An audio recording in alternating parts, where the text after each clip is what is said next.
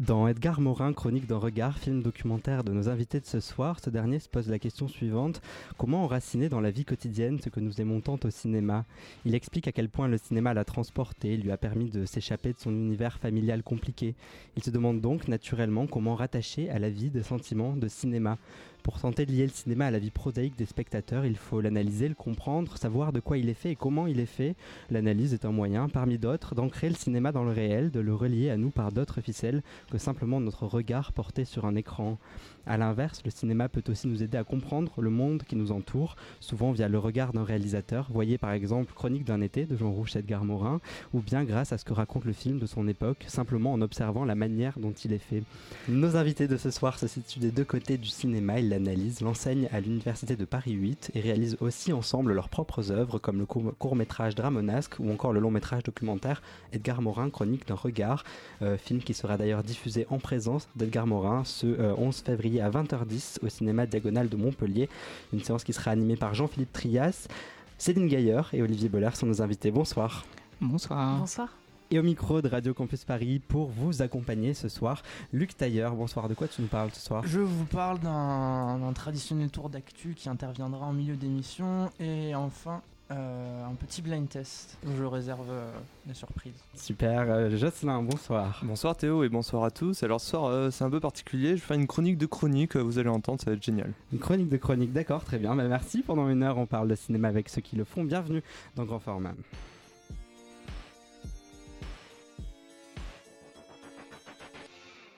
Euh, Céline Gaillard Olivier Boller, vous êtes réalisateur et professeur à l'université. Comment euh, chacun vous avez eu envie euh, d'enseigner le cinéma pour ensuite vous-même faire du cinéma?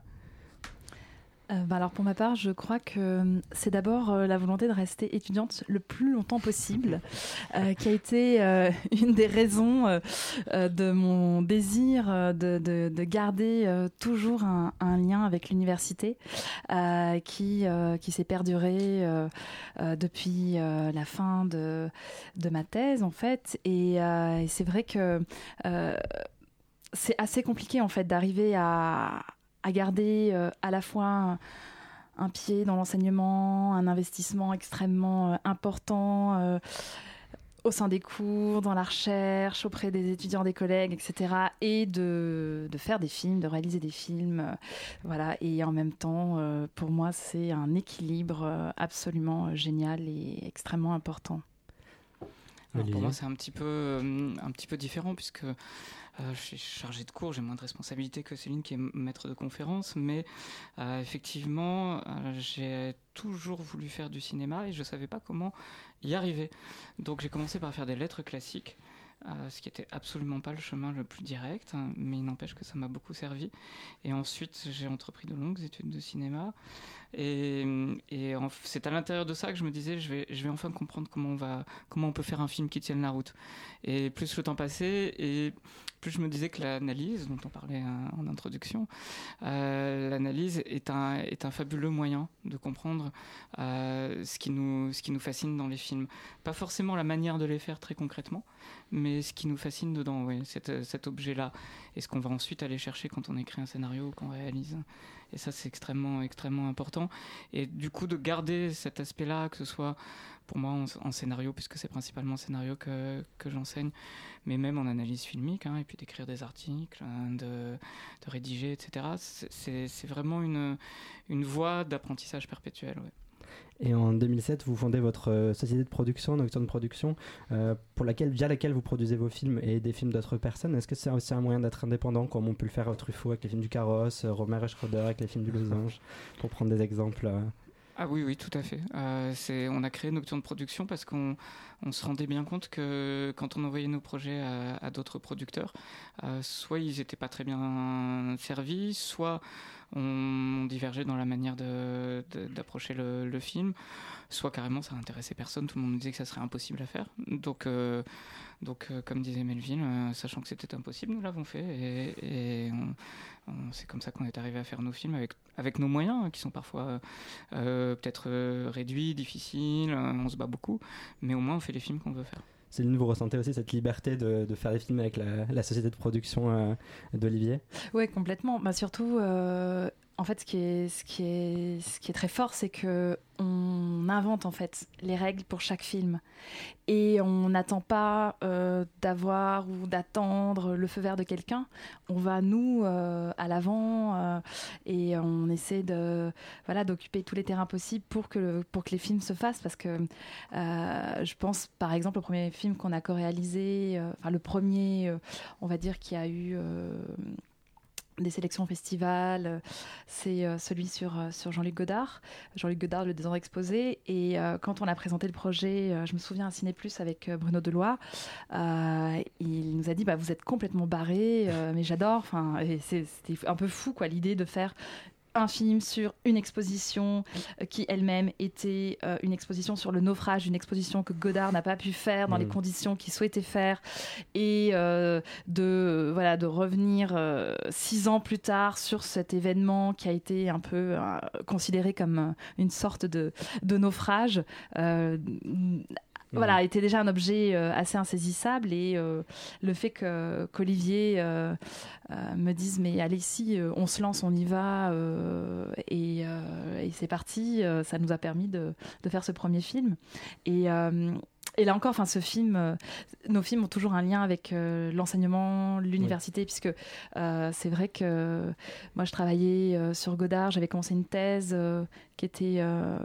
liée vraiment à, à la question euh, la question du sacré euh, dans son travail, dans les histoires du cinéma euh, et, progressivement, en fait, dans le cadre de, de, cette réflexion, on s'est mis avec Olivier à filmer des images un peu en amateur, en fait. on s'est, moi, en tout cas, pour le coup, je me suis, Olivier avait déjà réalisé un film sur, voilà, le film sur Jean-Pierre Melville, mais moi, je me suis inventée aussi et improvisée réalisatrice à ce moment-là, en prenant une petite caméra DV et en mmh. allant filmer euh, des heures et des heures de rush euh, dans, dans l'expo euh, avec Olivier à ce moment-là.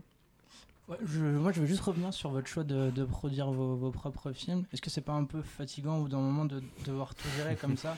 Est-ce que vous n'avez pas besoin à un moment justement d'un regard extérieur bah, d'un producteur sur un scénario pour avoir du recul ça vous manque pas en fait si, alors fatigant ça l'est euh, de fait euh, puisque puisque vous avez deux jobs hein, euh, d'habitude on est soit producteur soit réalisateur donc vous en avez deux et la production en soi c'est pas forcément de tout repos ce qui fait que ça laisse peu de place aussi si on essaye d'avoir une semaine normale ça laisse peu de place à des moments de création donc les moments de création vous les prenez sur votre sur le reste du temps donc ça fait des journées qui sont conséquentes on va dire je pense que la moyenne de nos journées c'est une petite douzaine d'heures samedi dimanche compris.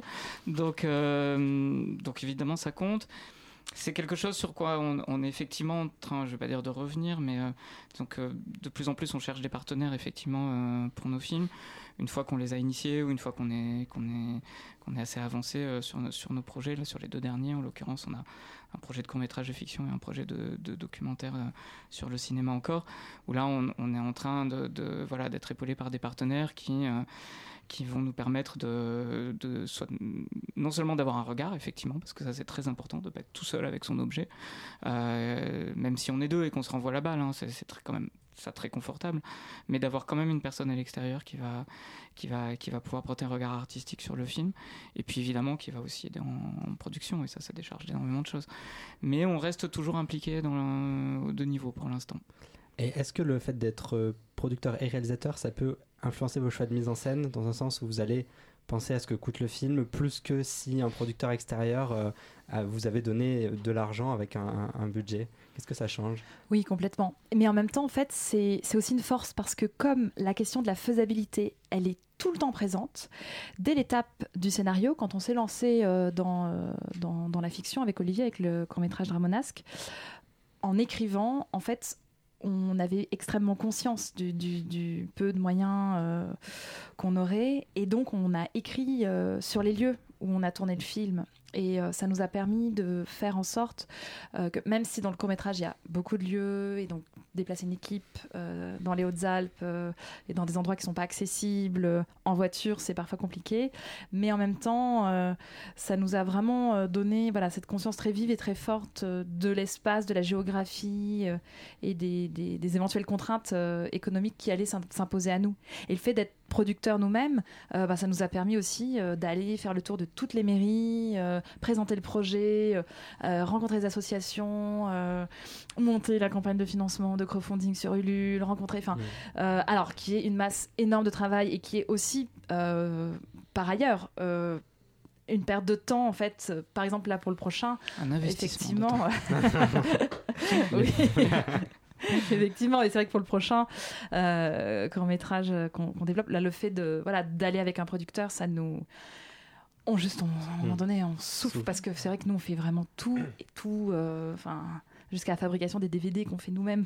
oui, ça va, très très loin, jusqu'à la, moyen de diffuser les films. Du coup, ça vous laisse peut-être plus d'espace pour la création et pour penser le scénario, pour penser le découpage. Et pour le coup, s'autoriser aussi euh, un peu de, folie euh, sur le plan, euh, sur le plan de, économique. Oui, mais, mais en même temps, on, est arrivé à faire des films dont tout le monde nous disait qu'ils seraient impossibles à faire en production classique. Pourquoi, pourquoi vous disiez ça? Bah parce que alors déjà quand on s'est créé, euh, c'était donc c'était en 2007 et je me souviens très bien. On crée la société. L'après-midi, je vais, enfin on va euh, déposer les, statuts de la société au, tribunal et puis euh, l'après-midi, je vais à la cinémathèque et je croise un copain. Je lui dis ça y est, on a créé une société, on va faire des documentaires sur le cinéma. Il me dit mais personne ne fait plus de documentaires sur le cinéma, on fait plus que des bonus DVD, donc ça sortira jamais en salle, ça sortira jamais nulle part, tes trucs, personne n'en veut. Donc euh, à ce moment-là, c'était effectivement ça la logique. C'était euh, euh, le bonus doit absorber tout le discours sur le cinéma. Et nous, on était absolument contre cette idée-là en se disant le bonus n'est absolument pas un objet esthétique, ou du moins d'une manière générale, à quelques mmh. exceptions près mais n'est pas un objet esthétique qui peut rendre compte, euh, parce qu'il n'en a pas le temps, parce qu'il n'en a pas les moyens, etc., euh, de ce qu'est le, cinéma. Et que pour parler du cinéma, il faut en parler d'une manière cinématographique et que ça doit se faire euh, avec une réflexion, au moins, à défaut de moyens éventuellement, mais avec le temps, la réflexion, la construction de la pensée, qui vont mener le spectateur à vivre une expérience cinématographique et à comprendre le cinéma en vivant une expérience cinématographique. Et ça, évidemment, euh, bah, dans le contexte qui était celui de l'époque, et puis même encore aujourd'hui, qui est d'une manière générale aussi celui de documentaire, hein, qui est pas simple. Euh, bah, ça demande un investissement de temps, ça demande et qui donc euh, voilà, c'est une économie structurelle. Hein. Si vous passez trois semaines euh, non-stop à essayer de produire votre film, c'est pas la même chose qu'un producteur qui, a 30 films euh, en cours et qui, j'exagère sur les 30, mais qui en a 10 en cours et qui doit se consacrer chaque jour à plusieurs films.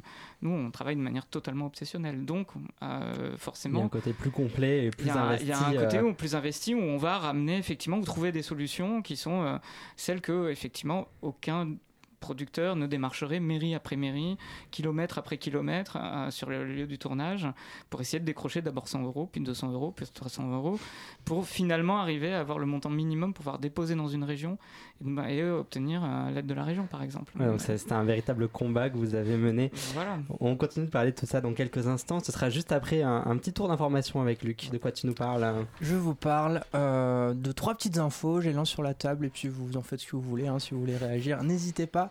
On commence avec un présage de mauvais augure concernant le paysage du cinéma français. Car en effet, quand on s'intéresse de près au planning des sorties 2019-2020, on découvre avec euh, effroi une profusion de suites à des comédies ayant cartonné et dont pourtant euh, la qualité laissée à désirer. On pense tout de suite à Qu'est-ce qu'on a encore fait au bon Dieu, sorti la semaine dernière, qui est déjà malheureusement un gros succès au box-office. Ou heureusement, euh, selon de quel point de vue de place hein, en soi. Et puis, euh, ça rapporte de l'argent à CNC sur les entrées. D'accord, mais moi je ne vous parle pas d'argent, messieurs. Je vous parle de, de plaisir. D'accord, très bien. Euh, je vous parle aussi d'un prequel à la vérité si je mens, d'une suite au petit mouchoir, à l'élève du Cobu, d'un troisième épisode de OSS 117, d'un quatrième volet des Tuches. Il va même y avoir un Tanguy 2. Alors, alors pourquoi? Personne n'a demandé à qui que ce soit de faire une suite à Tanguy. Et euh, alors j'enfonce des portes ouvertes parce que c'est pas nouveau, parce qu'on en a déjà parlé euh, moult fois dans l'émission. Puis j'exagère un peu, il y aura quand même des films singuliers qui vont sortir. Euh, mais tout de même, j'insiste parce que c'est quand même pénible ce manque d'audace, donc il faut voir ça plutôt comme un, acte de militantisme. D'accord, et pas comme, euh, voilà, comme on, s'engage de, dans cette émission. Euh, chers invités, est-ce que vous aussi ça vous désespère? J'imagine que oui. Et est-ce que selon vous, il y aurait une solution pour mettre en avant un scénario original qui est plus risqué financièrement, mais en tout cas plus sincère? Est-ce que c'est votre solution à vous? Est-ce que c'est il faut forcément créer sa propre société pour faire les films qu'on veut? Alors, moi personnellement, ça me désespère pas du tout. Chacun fait ce qu'il veut. Et euh, si les gens veulent se précipiter voir des comédies, que je partage assez bien le fait que si ça fait des entrées, que ça fait marcher euh, le CNC dont on dépend tous, euh, de toutes les manières, on sait qu'on n'enverra pas tous ces gens-là voir les films des Strobe. Donc, il faut qu'il y en ait pour tout le monde et ça me dérange pas du tout. par contre, il faut pas que ça empêche les autres d'exister, effectivement. et si ça mange tout l'espace, tant médiatique qu'effectivement économique, euh, puisque si les gens vont pas voir d'autres choses. Mais je crois pas en fait. Euh, ça, je, crois pas pour le fait que je pense que plus les gens vont au cinéma, plus ils ont envie d'y aller. Euh, donc je pense pas qu'en allant voir une comédie, ils, ils, iront pas voir autre chose. Par contre, effectivement, ça prend beaucoup de place dans les médias et dans le, dans le regard sur le cinéma français, mais ça pourquoi pas. Après sur le scénario, je pense qu'il y a beaucoup de choses qui se il euh, y, a quand même beaucoup de gens qui, essayent de libérer euh, euh, la créativité. C'est vrai que vous aviez reçu Emmanuel Chaumet, il en fait partie, entre autres choses, hein, mais il y a beaucoup de réalisateurs de plus en plus désireux de faire des œuvres singulières. Et, et, personnellement, de ce point de vue-là, je trouve qu'on peut vivre aussi une époque assez, assez intéressante. Il faut aller les chercher, mais mais c'est pas, on n'est pas non plus au fond du trou d'un point de vue créatif. est aussi euh, un exemple de comédie populaire qui a fonctionné, qui bien, bien fonctionné au niveau de la critique et aussi euh, au niveau des entrées, je pense. Que... Céline, vous êtes du même avis euh, sur la, sortie des, de, ces, comédies Disons que oui, bien sûr, on peut, on peut être absolument ravi de voir et de voir que les, les, les, les gens continuent d'aller au cinéma. Après, moi, ce qui me ce qui me tracasse plus, euh, c'est de voir que dans les salles d'art et d'essai, des objets extrêmement singuliers, euh, des cinéastes passionnants, euh, voient de, de, moins en moins le jour, où ont des sorties extrêmement limitées. Enfin, je pense à Virgile Vernier, par exemple, Avec Sophie Antipolis, qui est un excellent film. Ben, J'étais sidérée de voir qu'il y avait si peu de plat de salles euh, en région parisienne. L'archipel a fait une rétrospective Virgile Vernier, mais effectivement, c'était un petit peu les seuls. Euh, alors que les salles étaient combles. Hein, oui, alors l'archipel était comble, mais effectivement, effectivement, il y a peu de séances de films de, Virgile. Bah, pardon, vous pouvez. Donc moi, je vois par exemple euh, dans voilà notre cinéma, puisqu'on habite à Montreuil, au Méliès, heureusement que on peut y voir des films exigeants, ambitieux, singuliers et euh, qu'on va pas retrouver euh, facilement dans les autres salles de la région parisienne. Et ça, c'est plus inquiétant en fait. Et donc de ce point de vue-là, je rejoins en fait cette critique de se dire, bah oui. Euh, du coup, la comédie occupe un espace extrêmement important et empêche peut-être à d'autres d'exister plus fortement. Luc, une deuxième info? Une deuxième info. Euh, vous n'êtes pas sans savoir que Toy Story 4, donc encore une suite, hein, va sortir en salle le 26 juin. déjà. Le, oui, c'est vraiment aussi, j'avoue. Euh, va sortir en salle le 26 juin prochain et Pixar a révélé la présence du personnage de Boobip euh, par le biais d'une image. donc Boobip, c'est une bergère qui était présente dans le deuxième volet qui aujourd'hui a un nouveau look pour une nouvelle vie, j'ai envie de dire. Elle a changé sa coiffe et sa robe pour une combinaison bleue et une cape genre super-héros. Alors, Jusqu'ici, tout va bien. Hein. Le personnage, il a grandi, il est devenu plus mature, indépendant.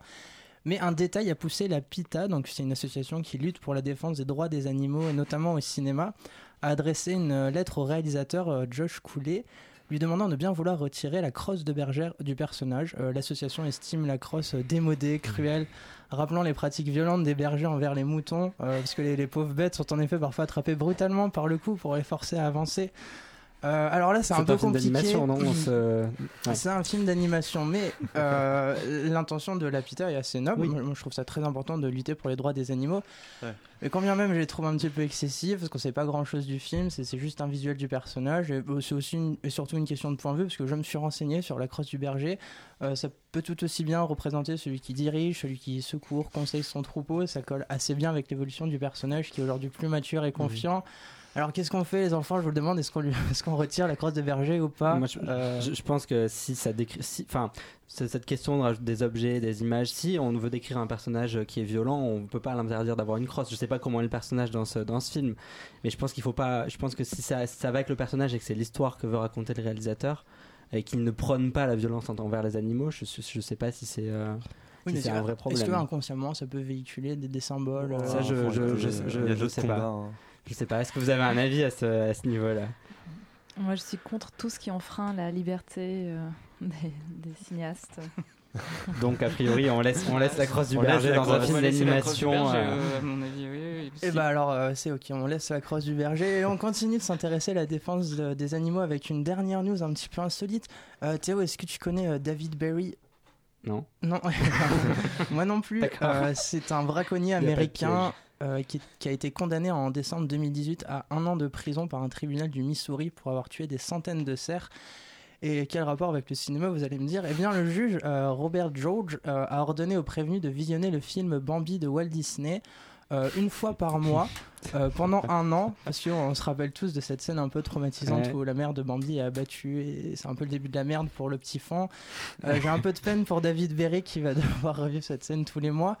C'est un cas de justice assez cocasse, mais euh, est-ce qu'il faudrait pas prendre des notes? Est-ce qu'il faudrait condamner euh, nos prisonniers les plus violents à regarder tous les jours qu'est-ce qu'on a encore fait au bon Dieu? Ou plus sérieusement, est-ce que vous pensez qu'on pourrait s'en inspirer et utiliser le, cinéma, notamment son pouvoir euh, cathartique dans les prisons, à, des fins bienfaitrices? Est-ce qu'il n'y a pas quelque chose à, tenter à ce niveau-là je pense que ça doit déjà plus ou moins exister sans que ce soit une peine. Je pense qu'il doit y avoir du cinéma en prison. Puis il y a des gens qui vont, des gens du cinéma qui vont en prison rencontrer des gens. Euh, oui, puis il y a le travail formidable d'associations de, euh, extrêmement impliquées. Et euh, je pense par exemple au Festival des rencontres cinématographiques de Digne. font un travail vraiment très fort avec euh, des détenus qui euh, se proposent en fait. Donc c'est pas imposé, ils se proposent de participer à un, un ciné-club au sein duquel ils regardent euh, tous les films sélectionnés dans le cadre du festival et chacun émet un avis et vote pour le film. Et ils remettent un prix. Et ils remettent un prix. Donc ben, par exemple, mm, c'est vrai que de ce point de vue-là, moi je trouve que c'est des formes, des, des initiatives qu'il faut absolument encourager effectivement. Ce qui est mieux que la version orange mécanique quand même. c'est ce que j'allais dire avec les yeux écarquillé. Euh, oui, il y a des façons plus douces de le faire peut-être. Mais on continue de parler de tout ça dans quelques instants. Euh, euh, voilà, on écoute la, baie des gens, la baie des anges de Michel Legrand pour le film de Jacques Demy.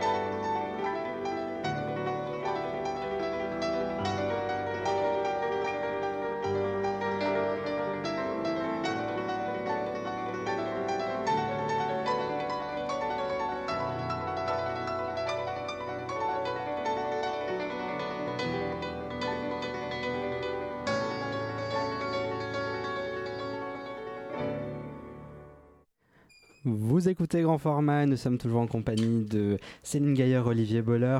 En 2015 sort votre film Edgar Morin, Chronique d'un regard. C'est un documentaire euh, dans lequel vous suivez euh, Edgar Morin dans les musées, dans la rue, qui raconte comment sa vie était nourrie par le cinéma. Euh, comment vous avez écrit ce film autour d'un personnage, autour de, sa parole, puisque c'est lui le, centre de toutes les attentions? On est parti d'abord de ses écrits sur le cinéma qui nous ont passionnés. Et et que, mm, bah, sur lesquels on avait travaillé, qu'on avait découvert euh, étudiant à l'université. Euh, Edgar Morin. Euh, Surtout toi. Hein. Ouais, c'est vrai que c'est l'idée. Le point, c'est moi qui ai présenté en fait le projet à Olivier et, parce que j'avais adoré le cinéma ou l'homme imaginaire et puis aussi ces articles qui sont peu connus parce que depuis, ils ont été republiés, mais euh, à l'époque, euh, voilà, ils étaient perdus au fin fond de, différentes euh, revues qui dataient des années 50. Et, nous, ce qu'on a, voilà, ce qu'on a adoré, en fait, c'est cette pensée encore extrêmement pleine d'étincelles et de, et de vie à l'égard du cinéma. Et puis aussi cette, enfin pour moi cette passion pour chronique, chronique d'un été et qui allait avec euh, Chris Marker, qui, euh, qui, a fait souvent euh, l'objet de nos discussions autour du cinéma. Donc, on a eu envie de se lancer. Voilà, point de départ, c'était vraiment repartir de ce, de ce film et des écrits d'Edgar Morin sur le cinéma qu'on a, qu'on a lu. Et puis, on a commencé à construire un peu une forme sur le papier avant de le rencontrer. Et ce qui est très drôle en fait, c'est que quand on parlait de ce projet, des amis autour de nous nous expliquaient qu'il fallait qu'on attende d'être introduit par une personne proche d'Edgar Morin pour pouvoir lui présenter ce projet de film. Et donc, on attendait de rencontrer la bonne personne. Puis, à un moment donné, euh, moi, j'ai dit Olivier, écoute, euh, on a son mail, écrivons-lui un mail. On va, on va bien. comme ça. Voilà, ça fait un an qu'on est en train de potasser la question. Euh, il faudrait quand même savoir s'il est partant ou pas pour être filmé. C'est-à-dire que vous avez écrit sans même savoir si le film pouvait se faire. Ouais. Exactement. Je sais pas si on le referait. La fleur au fusil. Euh, et, euh, et, donc on lui envoie un mail et ce qui était assez incroyable, je me souviens c'était en plein été, on était dans les Alpes justement, euh, en train de commencer déjà à réfléchir à notre court métrage Dramonesque et il répond mais vraiment deux heures plus tard, un mail extrêmement enthousiaste.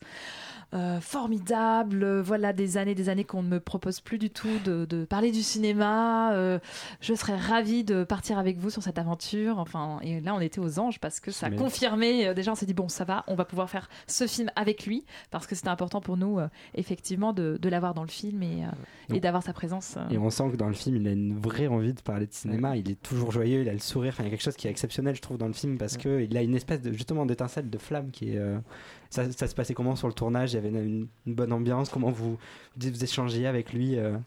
Ce qui est très drôle, c'est qu'avant de commencer le tournage, on a fait beaucoup de rendez-vous avec lui, chez lui. Euh, et, euh, et, je pense qu'en fait, quand il nous voyait arriver, il n'imaginait pas qu'on voulait faire un film qui sortirait en salle. je pense que il imaginait plutôt un petit reportage. Oui, ou une série d'interviews. Mmh voilà. ponctuel comme ça, euh, pas, pas forcément extrêmement organisé en fait. Euh, mais du, quelque chose qui serait de l'ordre du plaisir de partager sur le cinéma ensemble et de revenir sur, euh, sur des films qu'il avait pas, dont il n'avait pas parlé depuis longtemps ou des films voilà, qui avaient marqué son, son, histoire personnelle à lui. Mais c'est vrai qu'il était sur un mode très. C'est quelqu'un d'extrêmement joyeux, d'extrêmement lumineux, effectivement, donc, et qui aborde l'existence avec beaucoup de simplicité, en fait. Ça, c'est extrêmement reposant euh, quand on est en tournage avec Edgar euh, de ce point de vue-là, c'est que c'est quelqu'un qui est simple dans son abord, qui est simple avec vous, qui va vous, euh, qui, est absolument capable de, de, s'adresser à tout le monde en étant en faisant l'effort de se faire comprendre de tout le monde. et, et, du coup, il y avait une sorte de proximité qui rendait tout très simple. Mais en même temps, effectivement, il se projetait pas nécessairement dans les complexités que nous on imaginait de ce, de ce projet-là, euh, ce qui était pas plus mal au final en fait. Du coup, on l'avait dans, sa, dans une très grande spontanéité par rapport, à, par rapport au, projet, et ça c'était extrêmement agréable. Vous, vous, aviez prévu où votre film allait, ou alors vous avez quand même beaucoup écrit au montage une fois que vous avez eu euh, la parole d'Edgar Morin? Comment, comment ça s'est passé l'écriture? Est-ce que ça a été en deux temps ou, ou vous êtes allé un peu déjà euh, vers ce que vous, vous prévoyiez au départ? C'est vrai que c'était euh, assez structuré au départ parce qu'on savait qu'on aurait peu de temps avec lui, euh, vu euh, la quantité d'articles, de, livres qu'il publie, l'investissement immense en fait qu'il a. on savait très bien qu'on n'aurait pas la possibilité de, de l'avoir avec nous sur plusieurs semaines et que on devrait en fait se caler dans son agenda. Donc euh, on a vraiment euh, construit le film d'abord euh, sur, à l'écrit en fait avec des, des, grandes structures, des idées de lieux, de voir que la tension dans son rapport au cinéma est portée par d'une part le cinéma français et de l'autre le cinéma allemand qui sont un peu ces, voilà, ces deux influences importante, essentielle, euh, d'où l'idée d'aller ensuite tourner à Berlin, euh, au musée du cinéma de Berlin, et puis euh, d'aller aussi de parcourir les rues avec lui. Donc c'est vrai que on a évidemment à chaque fois qu'on fait un documentaire et heureusement il y a ces moments de voilà de vie, de spontanéité, des, moments où il se met à danser à Mower Park et qui sont absolument pas prévisibles, mais euh, c'est voilà, vraiment une alternance un peu entre, entre des moments improvisés puis des moments qu'on avait écrits parce que c'était des moments qui, qui, étaient structurés et très théoriques en fait à la base euh, et qui partaient de sa pensée. Oui, pour ajouter juste un mot, on, a comme principe, surtout sur tous nos films jusqu'à présent en, documentaire, on prépare nous énormément, on sait très bien où on va, mais euh, l'intervenant ou les intervenants, eux, en savent le moins possible du projet. Euh, ça aussi, c'est-à-dire qu'on va éventuellement avec Edgar euh, euh, simplement lui redonner des films qu'il n'avait pas vus depuis longtemps, etc. Donc on a fait des rendez-vous comme ça pour, pour lui apporter des récoltes de films. Mais connaissent jamais les, questions à l'avance, par exemple. Euh, on les envoie jamais avant. Ils ont euh, les personnes avec lesquelles on, a comme ça un lien, on, on, les prépare pas dans ce sens-là. Et on a aussi le goût de leur faire découvrir des lieux. Euh, en l'occurrence, quand Edgar est arrivé à, la Deutsche Kinemathek à, Berlin, il n'était jamais allé. Et on le filme, les images qu'on voilà, les images qu'on a, c'est vraiment la découverte du lieu. Et donc, c'est très important pour nous qu'il y ait un, regard et que la parole, tout d'un coup, s'articule en fonction du lieu qu'il y a autour euh, et qu'elle puisse rebondir avec. Donc, euh, de la même façon, le musée du Quai Branly, euh, c'était Edgar le connaissait, mais, on l'a mis en rapport avec des statues, avec des, qui permettaient à la pensée d'aller dans certaines directions, en fait. Donc, Très bien. ouais, le, lieu comme manière de, de, de faire sortir des, des choses. Euh, il y a aussi la voix de Mathieu Amalric qu'on voit un petit mm. peu.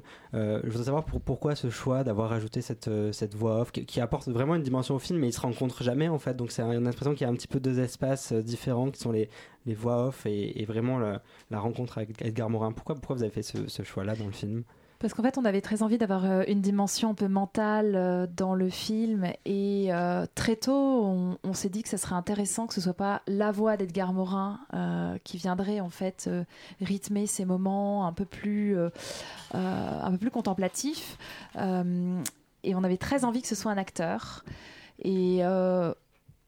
Dans la mesure où Edgar Morin avait écrit un ouvrage sur les stars euh, dans les années 50, on s'est dit, bon, bah, quel pourrait être, euh, à ce moment-là, en 2013, 2015. 2015. pardon, oui, c'était le tournage en 2013, ça s'est allé sur deux ans, euh, deux années et demie. on s'est dit, bah, tiens, Mathieu Amalric, qui au même moment voilà, était sur, sur plein de films cette année-là, et c'était, on a eu envie de travailler avec lui pour pour qu'ils puissent porter ces textes et leur donner une dimension euh, cinématographique euh, dans, dans, la voix, dans l'émotion. Puis il y, y, a une poésie de ces textes. Euh, Edgar est quelqu'un qui écrit, qui écrit très bien. Et, et on, on d'ailleurs, on a fait un tout petit 9 minutes de documentaire sur l'enregistrement de cette voix avec, avec Mathieu Amalric qui est sur le DVD. Ça, c'est clairement un choix. Enfin, c'est assez couillu, hein, pardonnez-moi l'expression. Mais si vous avez eu un producteur, par exemple, et que vous aurez dit, bah non, on veut pas le montrer, Mathieu Amalric, il aurait un peu rigolé, non Parce que vu, je sais pas, vu comment il est bankable. Je veux dire, s'il si, apparaît pas à l'image, ça aurait peut-être Mais il apparaît, euh, il apparaît très succinctement au début, et à la fin. Très succinctement au début et à la fin. À la fin, sous forme de projection lui-même. C'est Mathieu Almalric. Ok. Ouais, c'est ouais, ouais, c'est vrai que c'est lui qui, en fait, qui manipule. On s'est amusé, on a fait ça au café. C'est lui qui manipule le, livre sur les stars euh, écrit par Edgar Morin euh, sur les stars des années 50 et, et, on entre en fait dans le film par par cette ce livre qu'il manipule et ensuite. Euh, il connaissait ces textes euh, Mathieu Amalric avait connaissance de les stars peu, euh, il les avait lus. il y a, je sais pas s'il a pas dit d'ailleurs quand il était étudiant, quelque chose comme ça, donc c'était un peu lointain pour lui. Mais il a eu beaucoup de plaisir à les, et en fait, Sa maman qui était journaliste lui avait fait des coups. Enfin, elle connaissait bien Edgar Morin et donc il était assez sensible à, à ça. Et il, est, il est vraiment génial. Et du coup, c'était un passeur très contemporain quand même pour le public d'aujourd'hui, donc ça permettait d'ancrer le film dans, dans, un, dans un univers euh, beaucoup plus présent. Donc de dire qu'on ne parlait pas que de, de textes anciens et de, et de films euh, qui allaient revenir effectivement sur l'histoire du cinéma, mais, euh, mais que tout ça avait, avait prise avec le, avec le, présent, notre présent. Mmh. Très bien. Dans, dans quelques instants, on continue de parler de vos films, de votre travail. On parlera aussi un petit peu de votre travail à l'université. Et en attendant, on écoute Jocelyn, c'est à toi. Alors que je commençais à écrire cette chronique que j'accordais l'explication de chronique d'honnêteté donnée par nos invités dans Chronique d'un regard, je me suis aperçu de la répétition de ce mot, devenu banal à force de le travailler à chaque émission ici à grand format, et pourtant, force est de constater qu'il m'est étrange. Après tout, que veut dire ce mot-là, la chronique? À quoi il fait référence et quelles sont ses caractéristiques? Je me suis renseigné pour vous. Une chronique serait un article de presse et consacré à un domaine en particulier, offrant à lire un point de vue singulier, sinon personnel, en tout cas évidemment bref et efficace dans son discours. Mais une chronique, c'est aussi quelque chose qui revient de manière régulière, à l'image de cette prise de parole que je m'octroie toutes les deux semaines à Radio Campus. Comment expliquer alors ce nom donné à ces films, Chronique d'un été, Chronique d'un regard, ceux-ci qui ne sont pas issus de la presse, ceux-ci qui ne reviennent pas de manière régulière, ceux-ci qui ne sont pas brefs? L'explication, on la trouve plutôt dans ce qui confère à la chronique son aspect réflexif et singulier car la chronique permet le partage de pensées, d'idées, d'opinions, d'observations, car la chronique permet de ne pas classer un discours, de ne pas le contenir dans un mot qui ne pourrait le supporter. Et c'est ainsi que l'on comprend le projet de Edgar Morin et Jean Rouge lorsqu'ils réalisent Chronique d'un été en 1961, car ce film ne se plaît pas à être enfermé dans la catégorie documentaire, on lui confère le nom de chronique. À ce moment précis de l'histoire du cinéma, ces deux réalisateurs, anthropologues et sociologues, inventent une nouvelle manière de faire émerger de vérité à travers ce qu'ils appellent le cinéma vérité. Cette vérité, elle émerge grâce à la caméra, à ce processus cinématographique qui n'est jamais oublié, toujours pris en compte. Rouge et Morin font alors un geste encore inédit au cinéma, prendre en compte le mensonge. On assume cette impossibilité intrinsèque à la machine cinématographique de pouvoir restituer une réalité objective. On montre les contours, les aspérités, les ratés et les réussites pour mieux libérer la parole. La subjectivité est justement recherchée dans ce qu'elle permet de dire, car dans ces paroles se cachent des vérités indicibles. C'est dans un doux mélange de concret et de mystique que Chronique d'un regard s'installe aux côtés du maître Edgar Morin et semble ainsi refuser également cette étiquette de documentaire. Car le cinéma est bien trop subjectif, personnel et magique. Ici, on ne montre pas les contours de la création d'un film, mais on donne à voir la magie de sa projection. Et ce n'est pas pour rien que Chronique d'un regard s'ouvre sur une nuit parisienne, calme et étrange, où le mur d'un immeuble s'illumine. Des formes se meuvent, c'est une femme qui danse. Puis le train, le fameux, celui qui a fait jaillir tant de spectateurs de leur siège, celui qu'on reconnaît, se trouve lui aussi projeté sur ce mur parisien dans cette nuit illuminée. C'est parce que Chronique d'un regard formule la magie cinéma que les émotions naissent et qu'ainsi les idées du penseur Edgar Morin viennent à nous pour nous hanter longtemps après un visionnage nocturne. Si Chronique d'un été d'Edgar Morin à Jean Rouge est devenu si emblématique et si discuté encore aujourd'hui dans le milieu universitaire, c'est bien que ces formes filmiques, loin d'être démodées, sont plus actuelles que jamais, à l'image de ce qui est dit, toujours et malheureusement d'actualité. Gageons que ce chronique d'un regard, si révélateur sur l'homme et son œuvre, soit considéré comme un complément obligatoire à qui veut apprendre le cinéma, à réfléchir à la société, à comprendre la vie, si ce n'est la vie, au moins Edgar Morin. Quant à moi, j'aurais au moins compris quelque chose de la chronique, car dans la liberté qu'elle me donne, je peux nommer cette prise de parole chronique de chronique et ainsi peut-être un jour être placé sur la même étagère que chronique d'un été ou d'un regard. Merci beaucoup Jocelyn, excellent, c'est très beau. Voilà, on va continuer sur quelque chose de très beau aussi, c'est la musique. Les chiens ne font pas des chats, composé par Alex Bopin pour Les Bien-Aimés de Christophe Honoré.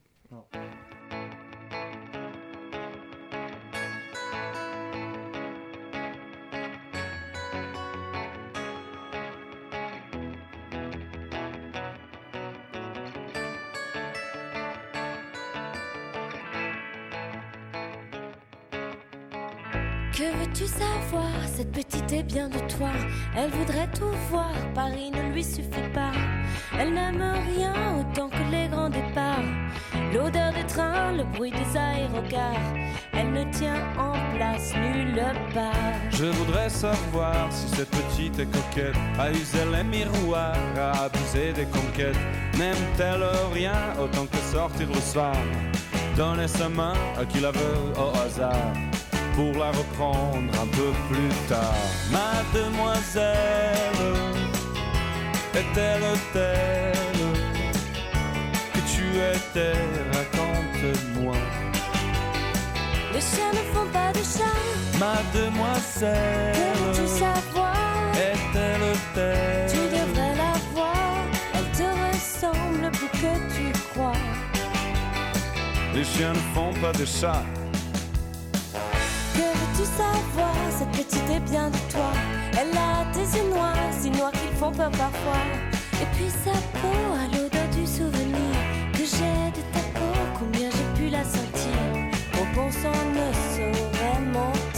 Je voudrais savoir si cette petite est jolie. Sans rouge ni phare, à paupières est-elle aussi charmante que toi, ce temps que d'autres t'envient A-t-elle déjà tes jolis seins rebondis Ta taille fine, dis-moi que oui. Mademoiselle, est-elle telle que tu étais? Chiens ne font pas de chat. Mademoiselle, Que veux-tu savoir? est-elle Tu telle devrais la voir. Elle te ressemble plus que tu crois. Les chiens ne font pas de chat. Je voudrais savoir si cette petite est comme toi. Est-elle sans mémoire, égoïste et sans tracas? Jeuse, joyeuse, a-t-elle hérité sur la Cette amnésie heureuse qui te fait vivre chaque fois si c'était la première fois. Mademoiselle, est-elle telle que tu étais en ce temps-là? Les chiens ne font pas de chat. Mademoiselle, Joueuse et joyeuse. est-elle telle? Imbécile heureuse. Si c'est ce que tu penses de moi. Les chiens ne font pas de chat.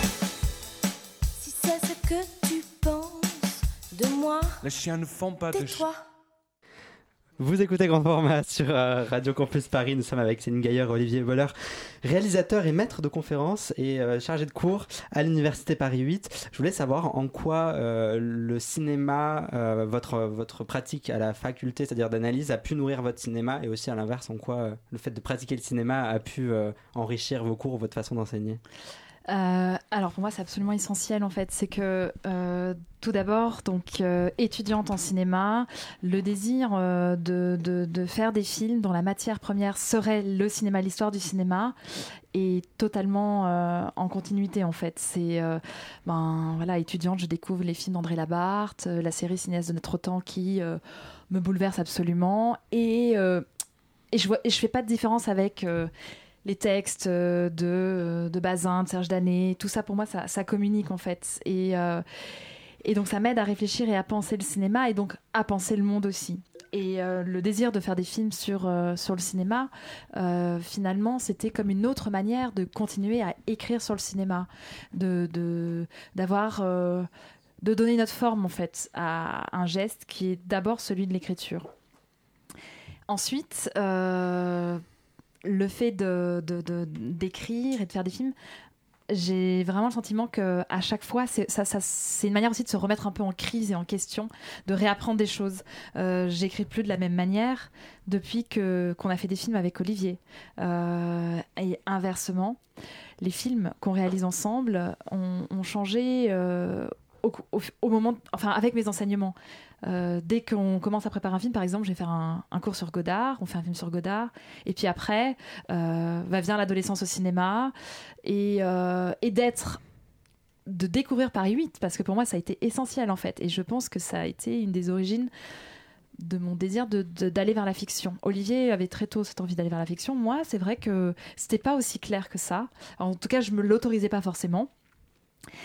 Et quand je suis arrivée au master réalisation et création à Paris 8 euh, et que on m'a proposé d'encadrer des projets de films d'étudiants et des projets de court métrage, là je me suis dit en fait c'est pas possible, je peux pas accompagner des étudiants si moi-même je suis pas passée par là et si moi-même je ne suis pas frottée à la question de la fiction. Et donc en fait euh, cette envie euh, d'aller vers la fiction, elle est aussi liée à l'enseignement et à la possibilité d'accompagner des étudiants. Et, et ce qui est magnifique en fait dans l'enseignement, c'est que en fait tout communique et, que ben les j'apprends tout le temps en fait des étudiants et je me nourris euh, d'eux comme eux se nourrissent de moi. Euh, il y a quelque chose qui est de l'ordre un peu du, vampirisme hein, de- des deux côtés Euh, et et, et le- l'envie de faire un cours sur l'adolescence au cinéma, par exemple, hein, même si c'est un cours qui a une dimension plus, plus théorique et, et, donc de, voilà, basé sur l'analyse filmique, a aussi donné lieu au film Dramonesque, par exemple, qui est sur l'adolescence. Donc voilà, tout ça en fait communique. Olivier, c'est pareil pour vous, vos films nourrissent vos cours et inversement alors moi, c'était euh, déjà euh, mon premier documentaire sous le nom de Melville. C'était mon sujet de thèse au départ, Jean-Pierre Melville. Euh, et comme j'avais été chargé de cours à, l'université d'Aix-en-Provence durant mes années de thèse, j'avais enseigné sur Melville pendant plusieurs années. J'avais fait des cours sur Melville avec mes étudiants. et en fait, c'est à la fin de ma thèse quand j'ai rencontré un producteur avec lequel j'ai discuté qui m'a dit mais pourquoi tu fais pas un film? Ça serait fabuleux euh, que euh, tout d'un coup la porte s'est ouverte euh, concrètement c'est pour ce film-là qu'on a créé ensuite notre société de production avec Raphaël Millet et, que et que, que je, voilà que mon entrée dans le cinéma et dans la réalisation euh, s'est faite. Donc le, passage entre l'universitaire euh, et, le cinéma, pour moi, il est vraiment euh, direct, essentiel, immédiat, même si le film est l'exact inverse de ma thèse, par ailleurs. c'est pas une transposition de ma mmh. thèse, c'est un film biographique, c'est un film d'analyse filmique, alors que pardon, c'est un film de, oui, enfin historique et d'analyse filmique, alors que ma thèse était uniquement d'analyse filmique. Donc donc c'est extrêmement important pour moi. Et ensuite, le rapport avec les étudiants euh, permet, pour moi, un cours déjà c'est comme un scénario aussi. C'est-à-dire que quand ça se structure et il y a des moments d'émotion, et je pense que ça passe par l'émotion aussi, euh, des, émotions à travers des extraits de films, des émotions à travers euh, une expérience qu'on va partager d'écriture, de prise de parole, etc. Mais tout, ça doit, à mon sens, ne, pas rester purement théorique chez les étudiants. Il faut qu'ils éprouvent des choses à l'intérieur d'un cours. Et ça, on l'apprend, on apprend à le faire en faisant des films aussi.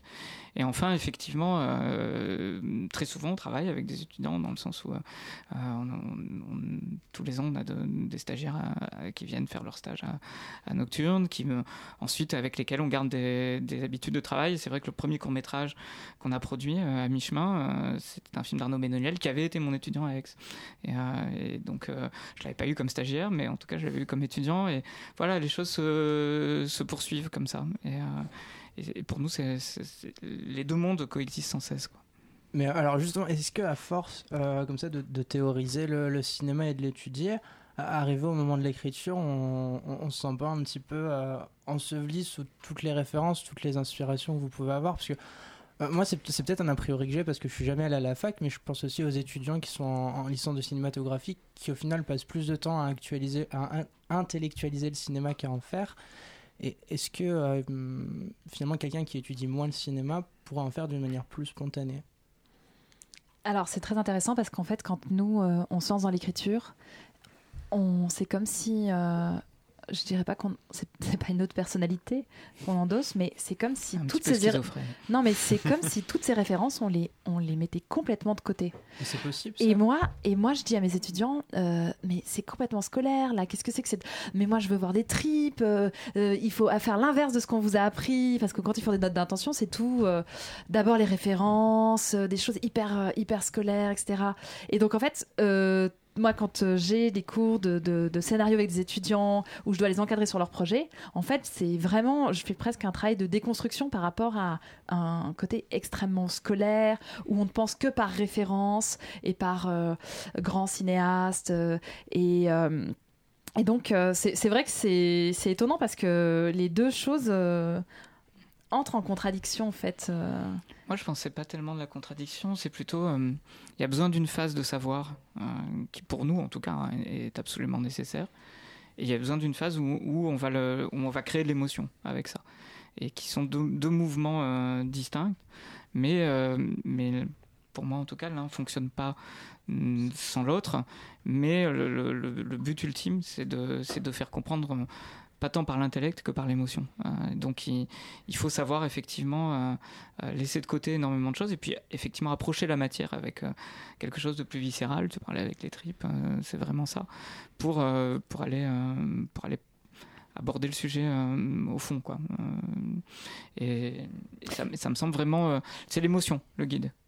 Après, c'est vrai que moi, par exemple, le fait d'avoir fait des études universitaires, ça m'a permis d'apprendre à, écrire, clarifier ma pensée en fait. Euh, bah, le passage aussi par l'écriture au sein de différentes revues, à un moment donné un petit peu au cahier du cinéma, fait que ça nous, ça nous aide énormément. Et et même ce que vous faites là à la radio, il y a une forme de vous écrivez aussi dans dans, dans, votre parole, il y a quelque chose d'extrêmement euh, structuré et, très précis et, et ça en fait c'est euh, c'est un outil énorme parce que moi je vois dans les étudiants que j'ai, on a la chance en fait à Paris 8 euh, et c'est extrêmement précieux, on se bat pour euh, conserver euh, cette possibilité d'avoir des étudiants étrangers qui viennent s'inscrire chez nous sans avoir à payer des frais d'inscription. Enfin c'est vraiment terrifiant parce que c'est une, nous sommes une des universités qui accueille le plus d'étudiants étrangers et des étudiants qui parfois sont dans des conditions extrêmes, difficiles, sans papier et qui apportent une richesse inestimable. Et pour les aider sur leur film, euh, le travail que je fais avec eux, c'est déjà d'essayer de, d'essayer de, mettre par écrit en fait ce qu'ils ont dans la tête, et ça n'empêche pas le côté euh, instinctif, spontané, euh, l'émotion, mais malheureusement aujourd'hui, enfin voilà, vous, vous l'avez bien vu, j'imagine aussi dans, à travers vos, vos, vos, études, votre cursus, que on a pour le, obtenir des financements notamment, ben, c'est vrai que passer par la case de c'est difficile quoi d'éviter de, la case scénario, euh, de devoir au moins rendre un projet écrit, ne serait-ce que pour rapprocher un producteur et pour lui présenter le projet. Euh, il y a le il y a la rencontre effectivement, mais après on vous demande d'écrire et de et, ça passe beaucoup par l'écrit et l'université, elle apporte euh, beaucoup de, de, ce point de vue-là. Mais c'est vrai que tout ce côté un peu parfois scolaire, il faut savoir l'oublier et je trouve qu'à Paris 8, euh, c'est quelque chose qu'on n'a pas peur en fait de faire quand on enseigne à Paris 8. Et il y a aussi euh, l'aspect pratique, c'est quelque chose qui peut parfois être reproché aux universités d'être un peu parfois peut-être éloigné du monde professionnel dans, la, dans le sens pratique, que ce soit l'écriture ou ne serait-ce réaliser être sur un plateau Est-ce que ça c'est quelque chose Je sais qu'il y a des ateliers à Paris 8 de cinéma. Est-ce que ça aussi c'est quelque chose que vous essayez de mettre en que vous faites depuis un certain temps et qui a une spécificité Absolument, moi c'est ce que j'ai aussi découvert euh, dans cette université, alors que en tant qu'étudiante j'étais passée par d'autres facs euh, dans le sud, euh, Nice, ensuite Aix-en-Provence, même à Paris 3, j'ai aussi donné des cours à Paris 7 après plus tard et et c'est la première fois en fait, euh, donc plein de facs hein, mettent en place évidemment une, dimension pratique, mais je crois que Paris 8 est unique de ce point de vue-là. Euh, moi, depuis deux ans, je suis la responsable euh, de, de, tous les cours pratiques de la licence. Ça représente 89 cours.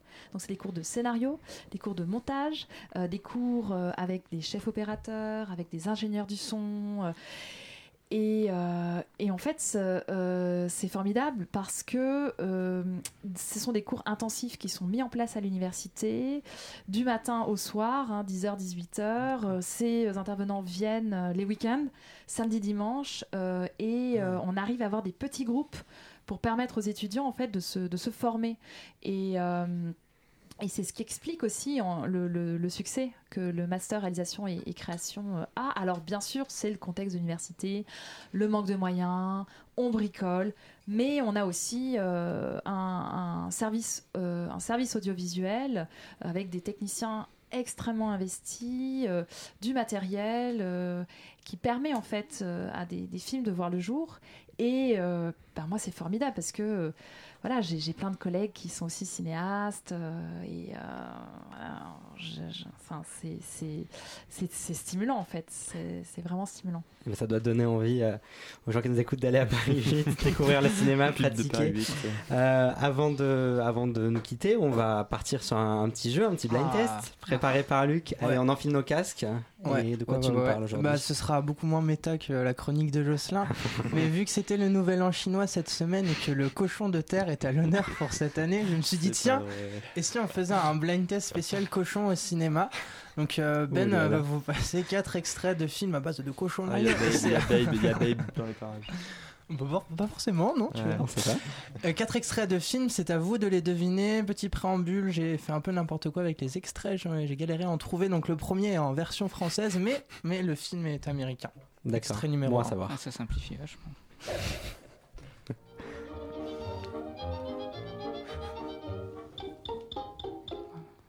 Les trois petits cochons. Mais oui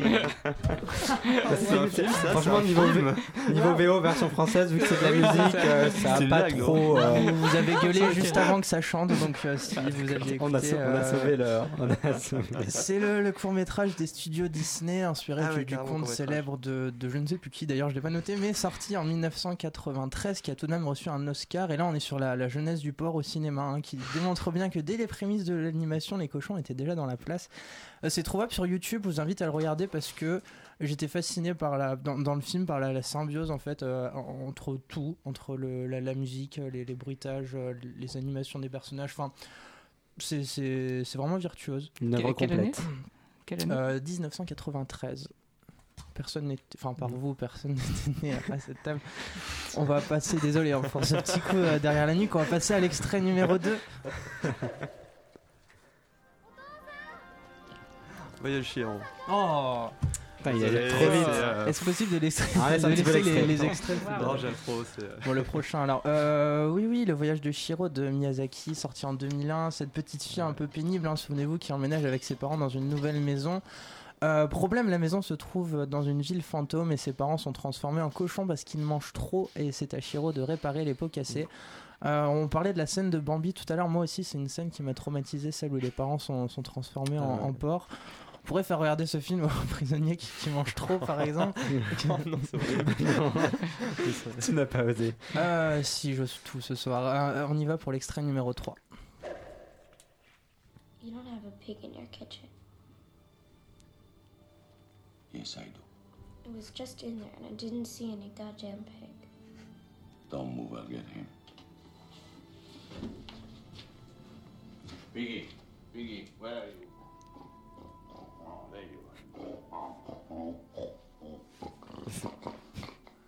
Non, c'est vous- C'est pas Babe, justement non, c'est pas Babe. Alors là, je. Franchement. Personne, eh bien, c'était Léon de Luc Besson en 94 et c'était un piège hein, parce Ouais. que c'est Jean Reno qui Ah imite un cochon et il l'imite très C'était bien. pas un Ah vrai cochon. C'était pas un vrai Ah cochon. oui, il une vraiment très bien. ouais. Ouais. Ouais. Et- C'est qui s'est Oh. Non, je rigole, ça va. Et euh, oui, oui, c'est Léon. J'avais déjà passé un extrait, mais j'ai j'ai une tendresse pour ce film. Donc dès que je peux le caser quelque part, je n'hésite pas. Et voilà, on va passer au dernier extrait qui lui aussi est en version française et le film est américain. C'est pas Babe. Quand même, merci quoi.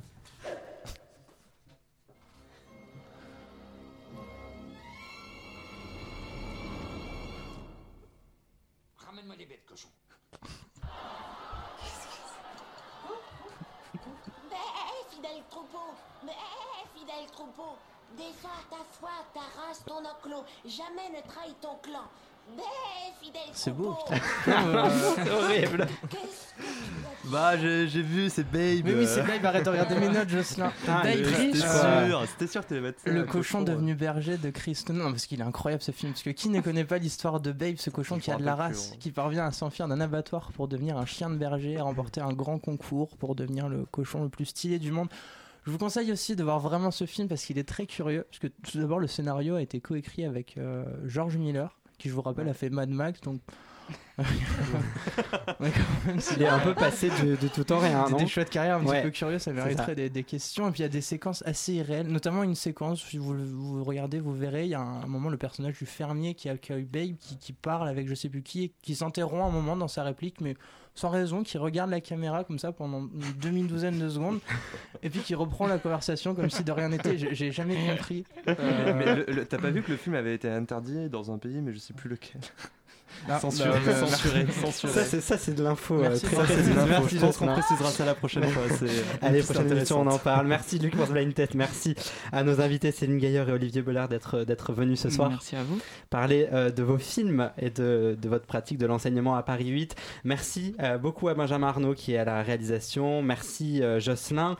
Grand format est présent sur Facebook. Vous pouvez venir euh, re- regarder, nous aimer, regarder, lire nos podcasts. Vous pouvez aussi nous rejoindre sur radiocampusparis.org pour écouter tous nos bon podcasts. pub, non, je bon. il faut qu'on prenne quelqu'un en com. Euh, voilà, on je- recherche quelqu'un en en com. communication, je suis extrêmement mauvais, mais vous pouvez aller cliquer sur radiocampusparis.org, écouter nos émissions et bien sûr rendez-vous à l'antenne dans 15 jours. C'est le dimanche à 20h. Bonne soirée. À plus.